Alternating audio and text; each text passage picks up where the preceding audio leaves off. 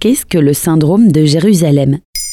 Merci d'avoir posé la question. Dans Maintenant vous savez, on a fait le tour du syndrome des voyageurs. Syndrome de Stendhal, syndrome de Paris, syndrome de l'Inde, etc. Ils sont bien nombreux à avoir été constatés sur des individus à la suite d'un voyage dans un pays étranger. C'est le cas du syndrome de Jérusalem qui concerne donc la ville sainte. Elle est l'une des villes les plus visitées au monde, accueillant des touristes fascinés par son histoire de plusieurs millénaires, marquée par le passage du Christ. Les cas sont assez rares, soit quelques dizaines de cas par an une augmentation des cas à deux périodes de l'année, Noël et Pâques.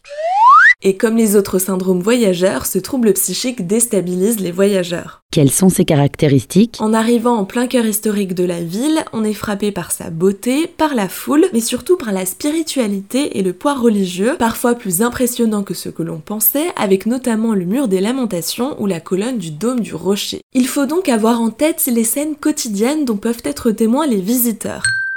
Ils peuvent devenir nerveux, anxieux et parfois même touchés par un délire mystique. Auprès du journal britannique de la psychiatrie, le docteur Mosh Kalian affirmait Ce n'est pas Jérusalem qui rend ces personnes psychotiques. Elles ont eu des troubles préalables et l'exaltation de Jérusalem accentue leur comportement. Qui a théorisé ce syndrome? Il est davantage connu depuis le début des années 2000, moment où une étude a été menée à l'hôpital psychiatrique de Jérusalem auprès de patients présentant des symptômes. Mais le nom de syndrome de Jérusalem a déjà été donné dans les années 30 par le psychiatre Heinz Hermann. Selon le docteur Mosh Kalian, déjà mentionné, les premiers cas ont été remarqués dès le 19e siècle. Est-ce qu'on a des exemples concrets? Les troubles psychiques sont assez variés. France Culture rappelle le cas d'un touriste australien qui en 1969 a mis le feu à la mosquée Al-Aqsa pensant que l'arrivée du Christ était proche.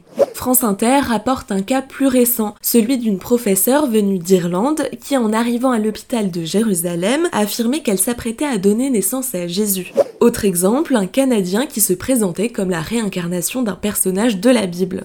Olivia Gotogrégi, psychologue clinicienne à Paris, a résumé les différents degrés de ce syndrome au monde. Les gens se prennent pour un prophète ou pour Jésus, quelqu'un qui a une mission. Selon la revue médicale suisse, les symptômes s'affirment petit à petit et commencent le lendemain de l'arrivée à Jérusalem. Ils peuvent se manifester jusqu'à des actions précises, comme la nécessité de pratiquer des rites de purification, de porter des tenues blanches et même de chanter des psaumes.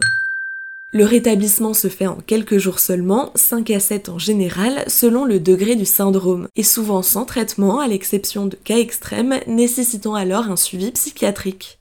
Voilà ce qu'est le syndrome de Jérusalem. Maintenant, vous savez, un épisode écrit et réalisé par Pauline Weiss. Ce podcast est disponible sur toutes les plateformes audio et si cet épisode vous a plu, n'hésitez pas à laisser des commentaires ou des étoiles sur vos applis de podcast préférés.